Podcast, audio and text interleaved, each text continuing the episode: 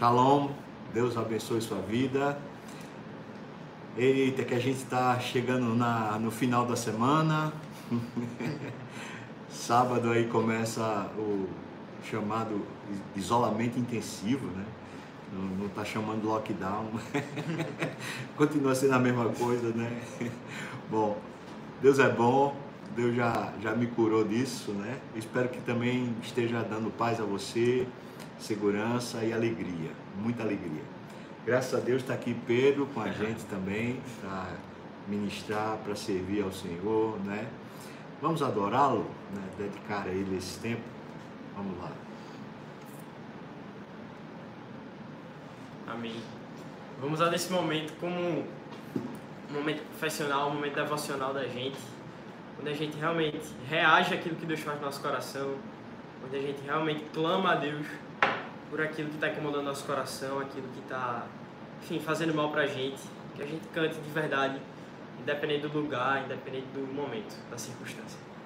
E vamos agradecer porque Deus é um Deus conosco, Ele é um Deus que se faz presente e Ele enviou seu Filho para nos resgatar, nos salvar. Então vamos cantar isso.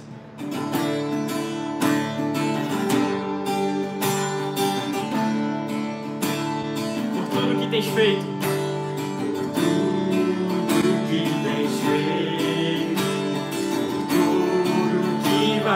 fazer.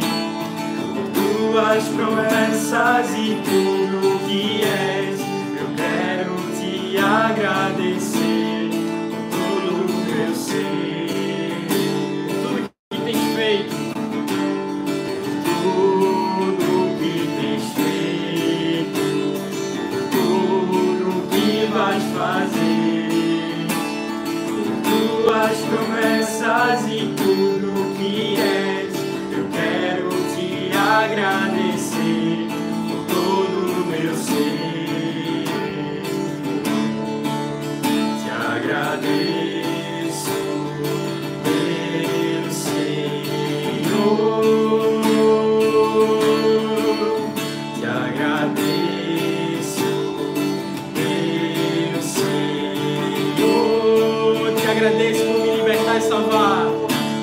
agradeço por me libertar e salvar, por ter morrido em meu lugar. Te agradeço, Jesus, te agradeço,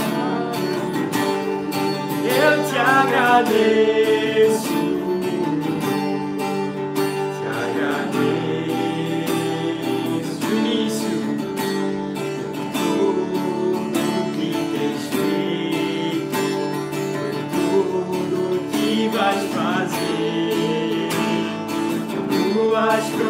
Promessas e tudo que és, eu quero te agradecer por todo o meu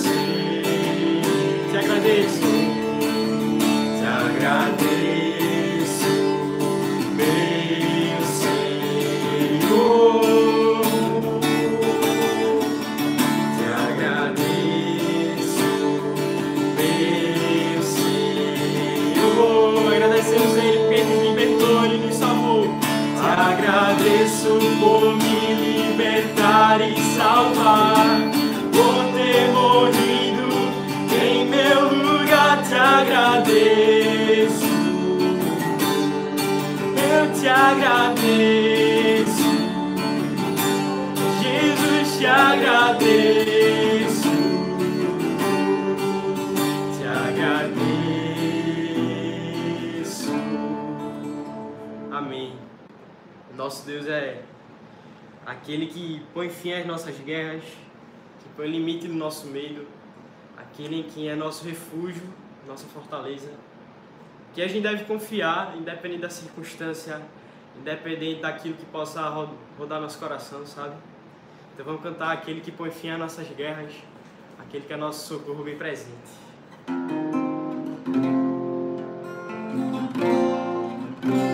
Aquele que põe fim às minhas guerras é o mesmo que põe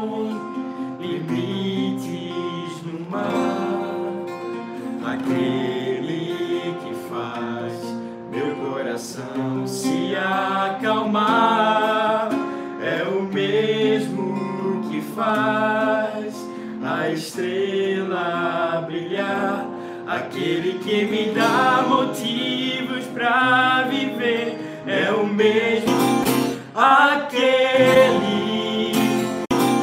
aquele em quem me apoio, que me dá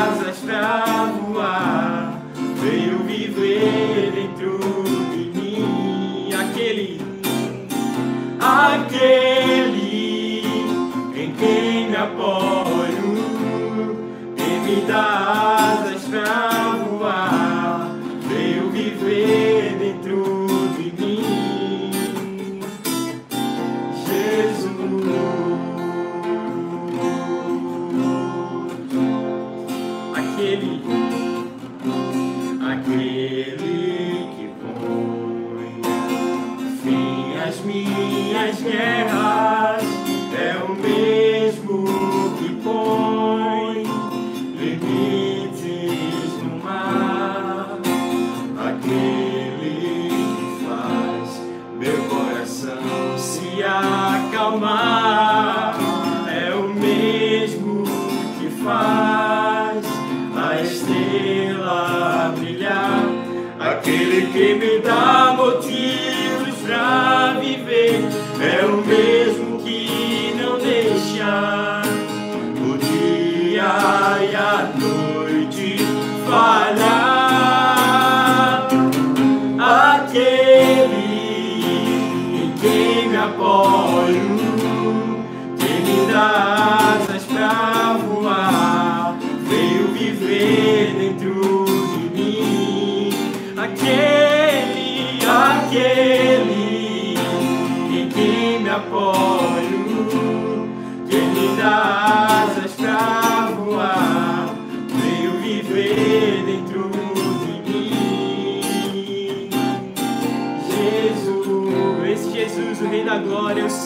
Senhores, que é o Cordeiro Santo Jesus, o único que é digno, o único que merece todo louvor. Cantemos isso a Ele, porque só Ele é digno, só Ele é santo. Aquele em quem me apoio, que me dá asas pra voar, viver dentro de mim. Aquele, aquele em quem me apoio, que me dá asas pra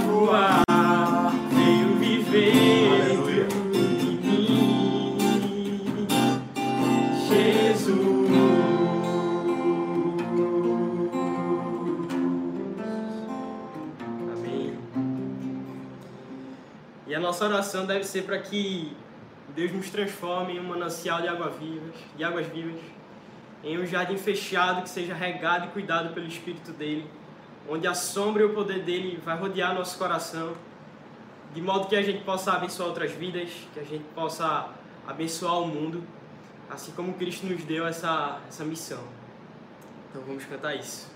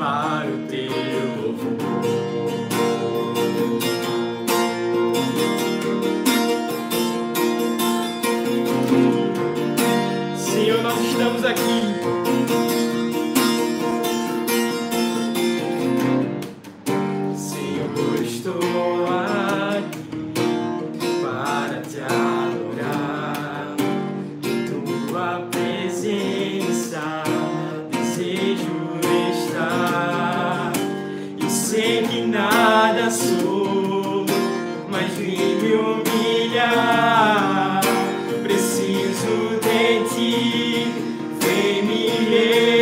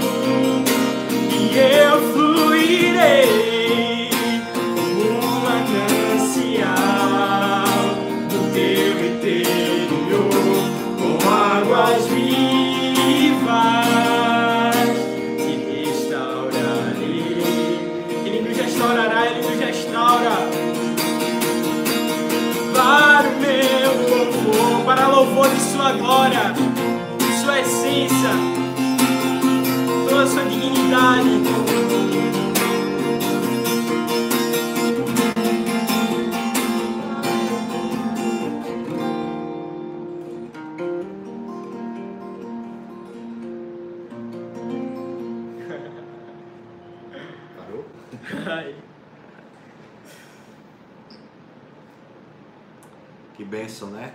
Glória a Deus, glória a Deus. Vamos abrir a Bíblia, irmãos, no Salmo, Salmo 39, né? Salmo 39 é um, é um estilo de salmo um pouco diferente daqueles que normalmente a gente tem, tem visto, né? O salmo normalmente é uma expressão como, como um, coração que precisa colocar para fora suas emoções. E esse salmo ele faz um movimento contrário. Ele está tentando interiorizar, né? É, é um processo diferente. E uma conclusão que o salmista chega quando começa a avaliar sua, seu interior, sua vida mesmo, seu coração, é que tudo nele é vaidade, tudo na gente é vaidade. A gente vai falar sobre isso, vamos lá. Os versículos 1 e 2, veja que ele diz: Eu disse comigo mesmo, veja que é um processo interior. Guardarei os meus caminhos para não pecar com a língua, eu porei mordaça a minha boca. Ou seja, eu vou fazer uma introspecção, mais ou menos isso o que ele está falando, né? Em vez de eu colocar para fora, eu vou agora tentar ver dentro como é que tá, como é que estão as coisas. Interessante que ele usa essa expressão guardarei os meus caminhos como sendo uma decisão pessoal, não tem nada a ver com Deus. É, eu disse comigo mesmo, ou seja, eu deliberei que eu vou investigar como é que está meu coração. O versículo continua, fala: enquanto estiver na minha presença o ímpio, seja, enquanto eu estiver vivo, porque no mundo sempre tem um ímpio, né? Sempre tem alguém que é mal e que vai fazer o mal. Então é isso. Versículo 2 ele fala: Emudeci em silêncio, calei acerca do bem, e a minha dor se agravou. Quando eu resolvi tentar investigar o meu interior e, e achar o bem, né, eu fiquei foi mal. Comecei a perceber que eu não conseguia achar solução para mim, né? Se agravou. Eu fiquei calado a respeito do bem, ou seja, eu não mais recebi de fora, né? Recebi de, de fora para dentro a unção, a revelação de Deus. Eu me calei acerca do bem e aí tudo se agravou dentro de mim. Em outras palavras, o Salmo, Davi está dizendo o seguinte: eu resolvi fechar-me para a vida, sempre sofrendo, sempre passando muita dor. Então virei uma ostra e não deixei mais que o bem me penetrasse, que os anúncios de Deus, que as coisas de Deus me persuadissem. O bem aqui é a respeito de Deus, né? eu não deixei mais, eu não deixei mais Deus entrar. Existe uma expressão na Bíblia falando sobre, sobre processo. A expressão é dureza de coração. Quando se fala de dureza de coração na Bíblia, se fala, ou seja, o que Deus fala, o que Deus pensa, mesmo que seja certo, a gente diz, eu não consigo, ah, isso não é para mim, isso é para meu marido, para minha esposa, isso é para o outro, mas eu não consigo, eu, me esforço, mas não tem jeito. Ou seja, a gente começa a bloquear a voz de Deus. Versículo 3 diz: Esbraseou-se-me no peito o coração, quando eu meditava, ateou-se o fogo. Então eu disse com a própria língua: Dá-me a conhecer, Senhor. Veja como foi que o processo começou a mudar quando a meditação deixou de ser uma investigação a respeito de si mesmo e passou a ser um pedido a Deus que o Senhor desse a conhecer a si mesmo. Isso aqui, irmãos, é um negócio maravilhoso. Deus está dizendo assim, ou melhor, o que a Bíblia está dizendo para nós é o seguinte: é que quando a gente se fecha para tentar entender a gente mesmo, se fecha tentando se proteger, o, o colapso está perto, a gente vai terminar quebrado. Mas quando a gente está sofrido e, portanto, parece que a gente quer se fechar, a gente pede para Deus nos mostrar o que está dentro, então as coisas começam a, a se transformar, as coisas começam a sarar. Por isso ele usa a expressão esbraseou-se-me no peito o coração, ateou-se o fogo em mim, né? Ou seja, meu coração começou a brilhar, né? Versículo 4 diz: Dá-me, Senhor, a conhecer o meu fim e qual a soma dos meus dias, para que eu reconheça a minha fragilidade. É isso. Uma, uma, conclusão óbvia é: nós somos frágeis.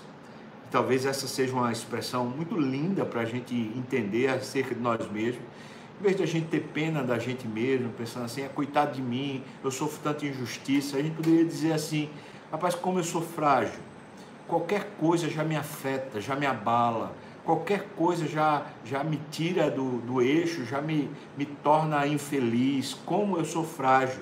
Mas a gente descobre isso à medida que a gente pede a Deus, para Ele nos mostrar o nosso coração. Né? Versículo 5 diz: deste aos meus dias o comprimento de alguns palmos. Essa é uma expressão bem hebraica. Eles usam a dimensão da vida como sendo esse, esse caminhar, esse passo a passo. E ele está dizendo: é tão breve a minha vida que se fosse para contar em alguns passos, seria contada a palmos, não dá nem um quilômetro, é tipo isso. É, ela é insignificante a minha jornada. Né? Deste aos meus dias o cumprimento de alguns palmos. A tua presença, o prazo da minha vida é nada. Que legal!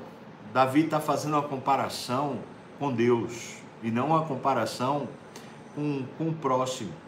Ele está dizendo: quando eu olho para a eternidade, para o Senhor, vou contar os meus dias, parece que são poucos palmos, parece que não é nada. Não é? Então o versículo 5 ainda diz assim: Na verdade, todo homem, por mais firme que esteja, não é que seja, é que esteja, é pura vaidade. E essa palavra vaidade no hebraico, ela é muito rica.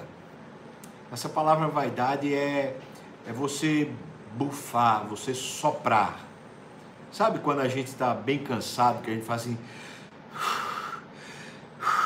Sabe esse bufar, essa coisa de botar fôlego para fora? Isso é vaidade em hebraico. Essa, essa é a expressão para vaidade, vaidade em hebraico. Que ele está dizendo é: por mais que a gente né, esteja no, no ápice, na firmeza, Rapaz, a gente vive é cansado, esmorecido, a gente é frágil, a gente, se a gente inventa de, de fazer a vida funcionar, se a gente é quem toma as rédeas da vida, a gente só faz cansar e se esvaziar de, de termina vazio, né? Cansado. Versículos 6 a 8 ele fala: Com efeito, passa o homem como uma sombra em vão se inquieta, amontoa tesouros e não sabe quem os levará. É isso, esse parece ser o sentido da vida de alguém que, que está encapsulado em si mesmo. Ele não olha para Deus. Então o que é que acontece? Ele vê que a vida dele vai passando, depois que ele chega à idade que eu tenho, né? Passou dos 40 ali, começa a chegar aos 50, depois dos 50, o que é que acontece?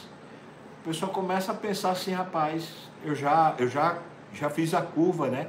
Agora eu estou começando a descer. Faz, falta, falta, falta menos tempo para eu morrer do que o que eu já vivi, provavelmente, né? Eu tenho 48 anos, será que eu chego a 96, né? Provavelmente não. então, eu já já já estou no declínio. Essa, essa é a ideia, né? E veja, passa a vida, vai passando rápido, né? Então ele diz: o que, é que adianta eu, eu viver ansioso, inquieto? O que, é que adianta eu amontoar tesouros, ter uma poupança grande, ou ter, sei lá, é, uma série de, de, de riqueza, de patrimônio? No final, quem é que vai, quem é que vai usufruir isso? Quem é que vai? Quem os levará?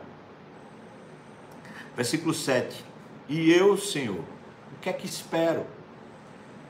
Seja, se, se na vida o horizonte é esse, o horizonte é, rapaz, como é fútil, como é tudo inútil, por mais que eu me esforce, me dedique, que eu conquisto aqui vai passar rápido, eu sou uma sombra, se tudo é assim, então o que é que eu vou esperar? Só que ele faz a pergunta para Deus, né?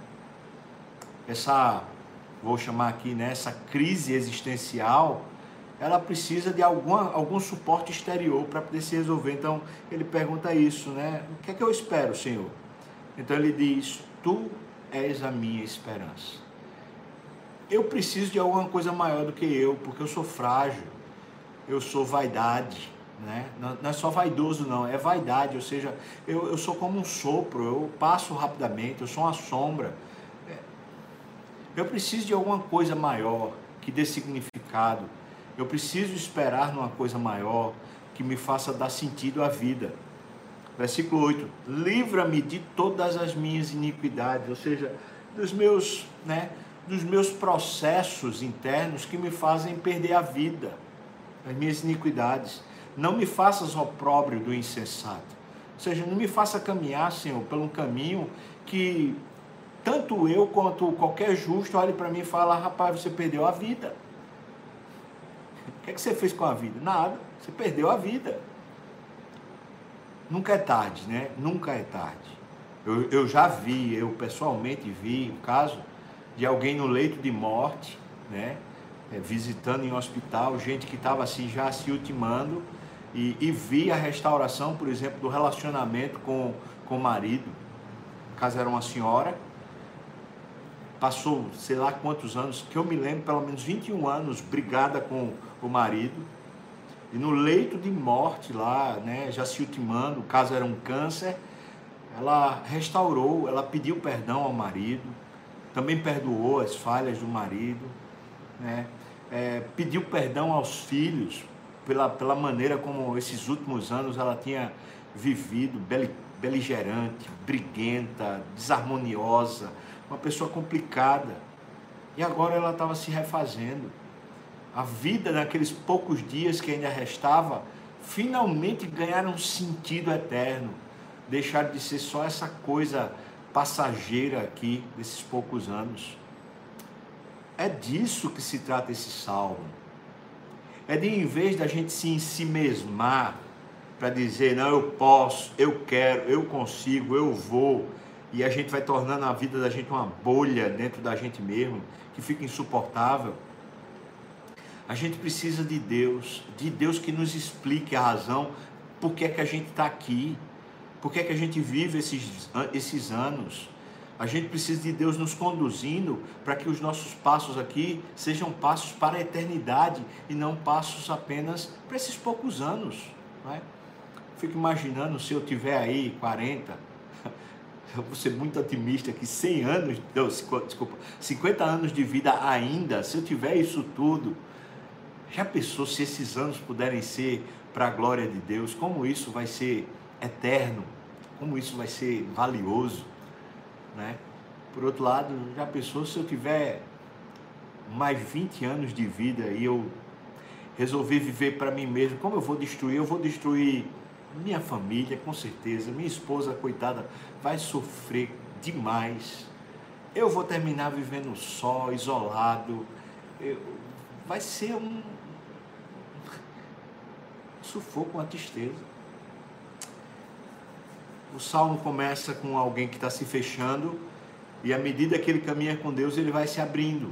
É lindo isso. Versículo 9 ele diz: Veja só. Imudeço não abro os lábios porque tu fizeste isso. Ou seja, o Senhor me fez chegar a uma conclusão, né? Ele diz: Tira de sobre mim o teu flagelo, pelo golpe da tua mão eu estou consumido.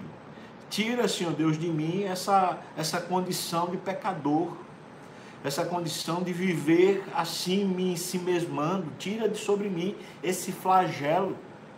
Ele continua: Quando castigas o homem com repreensões, por causa da iniquidade, destróis nele como traça o que tem de precioso. Ou seja, o homem não vai conseguir sair disso, porque ele vai sendo ruído por dentro, de dentro para fora. Ele não vai. Até o que, de, que poderia ser aproveitado nele termina sendo destruído. Com efeito, todo homem é pura vaidade. Essa é a conclusão dele. É que se Deus não der fim a esse, esses processos internos da gente, a gente termina se consumindo. Por mais que a gente diga, eu vou reagir, eu vou, eu vou fazer, eu vou acontecer, isso é pura vaidade, é a gente se cansando e a vida ficando fútil. Então ele diz, versículo 12: Ouve, Senhor, a minha oração, escuta-me quando grito por socorro, eu preciso de auxílio, Deus essa talvez seja uma grande lição que esse tempo de pandemia está tá produzindo. É que a gente finalmente teve mais tempo para pensar um pouco melhor sobre a nossa vida. E me parece o que Davi está dizendo é: eu resolvi buscar a Deus para que Deus me dissesse, eu não chegar às minhas conclusões por mim mesmo. Né? Ouve, Senhor, minha oração, escuta-me quando grito por socorro. Não te imudeças à vista das minhas lágrimas, porque eu sou forasteiro em tua presença. Que coisa linda essa expressão que Davi usa. Forte, mas é linda. Ele fala: Eu sou assim, constante. Né? Eu sou como aquela, aquele malandro. Né? Eu, eu chego em casa e saio, chego em casa e saio. A mulher fica sempre esperançosa que, que eu finalmente esteja em casa, mas eu sou meio malandro, forasteiro, né? Eu não, não fico no, na minha casa. A ideia aqui é, é nesse relacionamento com Deus, eu não fico na tua casa. Eu, eu me aproximo, depois eu fujo. Eu me aproximo, depois eu fujo. É assim que eu me sinto, Deus. Eu estou pedindo socorro. Eu quero ser constante. Eu quero permanecer. Ele diz: Não te emudeças à vista das minhas lágrimas. Está difícil, Senhor. Está difícil. Eu sou forasteiro em tua presença. Peregrino como todos os meus pais o foram. Então ele usa agora uma expressão do peregrino em relação ao forasteiro dizendo o seguinte: aqui na terra a gente é só um peregrino, a gente está passando. Então, se Deus não resolver na gente esse negócio, o peregrino e o forasteiro tornam a gente alguém inútil, né? O peregrino passa por todo lugar, mas não é de lugar nenhum. O forasteiro é aquele que, tendo casa, ele nunca reside lá. Então Davi está pedindo uma solução, está pedindo uma casa definitiva. Não é pedindo a morte, não, irmão. Ele está pedindo que finalmente a casa dele seja Deus. O versículo 13 diz: Desvia de mim o olhar para que eu tome alento, porque eu estou cansado, Deus, eu estou cansado de mim mesmo. E ele está se sentindo de alguma maneira julgado por Deus. Então fala: Desvia de mim o teu olhar, Deus, para que, que eu tome alento antes que eu passe e deixe de existir. Ou seja, eu estou precisando de uma reconstrução, Senhor. É isso que eu estou precisando. Você está precisando disso? Antes que a gente se o time, né? Todos nós um dia vamos morrer. É péssimo a gente falar isso, mas é verdade. Antes que a gente se o time, antes que chegue o dia da, da nossa morte, é bom que a gente resolva, não é? Não é só resolva com os outros, não, é que a gente se resolva finalmente. Esse, esse salmo me, me chama para o seguinte: eu preciso resolver, em primeiro lugar, minha relação com Deus. Como é que está a sua relação com Deus? Como você está com Deus? Você está firme com o Senhor? Antes dessa pandemia, você era constante na sua relação com Deus? E agora? Agora que sei lá quantos por cento da população tem mais tempo, você está mais firme na sua relação com Deus? Aproveita esse tempo. Aproveita. Aproveita esse tempo para rever isso, né? E para Deus se tornar a nossa casa. O lugar onde a gente mora definitivo, não como forasteiro, nem como peregrino. Forasteiro e peregrino a gente é aqui na terra, não é? Senhor, tira teu olho de ira de nós e nos ajude, Senhor Deus, a refazer o coração antes que a gente deixe essa terra. Amém. Entrega ao Senhor o seu coração. Pede a Ele, Senhor, restaura a minha relação contigo e me abençoa. Vamos orar. Queria que a gente tivesse um, um pequeno tempo de oração ainda, né? Eu vou colocar aqui os, os nossos motivos de oração já orando, tá bom? Senhor, nós pedimos a Ti que, como Davi, o Senhor nos faça entender o que, que significado, o que sentido temos para a nossa vida, Deus. Livra-nos da melancolia. Livra-nos também, Senhor Deus, do cansaço, desse cansaço existencial, da gente viver dando um muxoxo, falando, estou cansado. Livra-nos disso, Pai. Faça a nossa alma resplandecer, Deus. Nós pedimos, Deus, pelas coisas mais práticas agora também, pedimos que o Senhor reative, fortaleça, faça brilhar a economia. Abençoa, Senhor, os desempregados para que tenham empregos, tenham sustento. Abençoa, Senhor Deus, os empregadores para que tenham os recursos e possam assim continuar empregando. Abençoa, Senhor Deus, os líderes dessa nação, dá a eles coerência e coesão. Senhor, pedimos por todos os enfermos, por aqueles que têm câncer, por aqueles que têm doenças autoimunes, por aqueles que estão precisando de tratamento, por aqueles que estão com tratamento, por aqueles que estão precisando de autorização nos tratamentos. Nós pedimos por todos eles, Pai. Senhor, providencia a tua cura e a tua liberação dos processos, Pai. Senhor, nós pedimos também a Ti que abençoe as famílias, refaça, Senhor, os relacionamentos, refaça, Senhor Deus, os corações, esposas, maridos, pais, filhos, amigos. Senhor, nos quebranta e nos ajuda a refazer os nossos passos.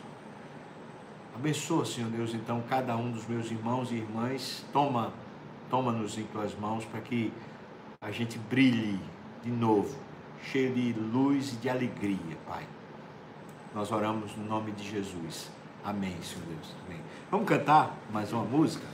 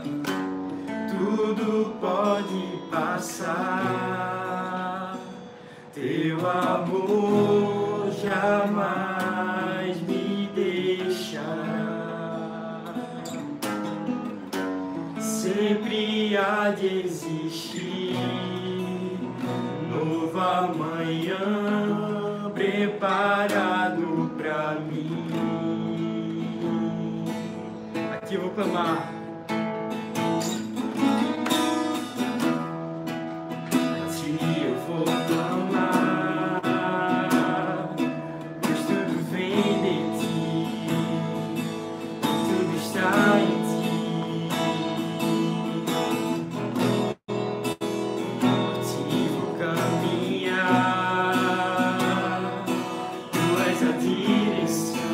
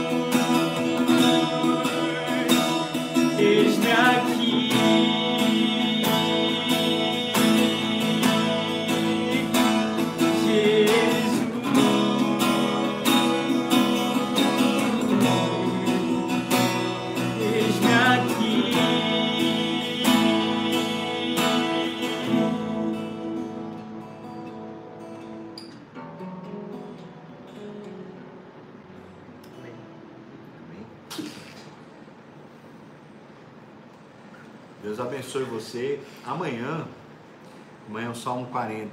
Sabe o que significa? Significa que a gente está completando amanhã dois meses de, de caminhada aqui no momento de pastoreio. Louvado seja Deus, né? Deus é bom.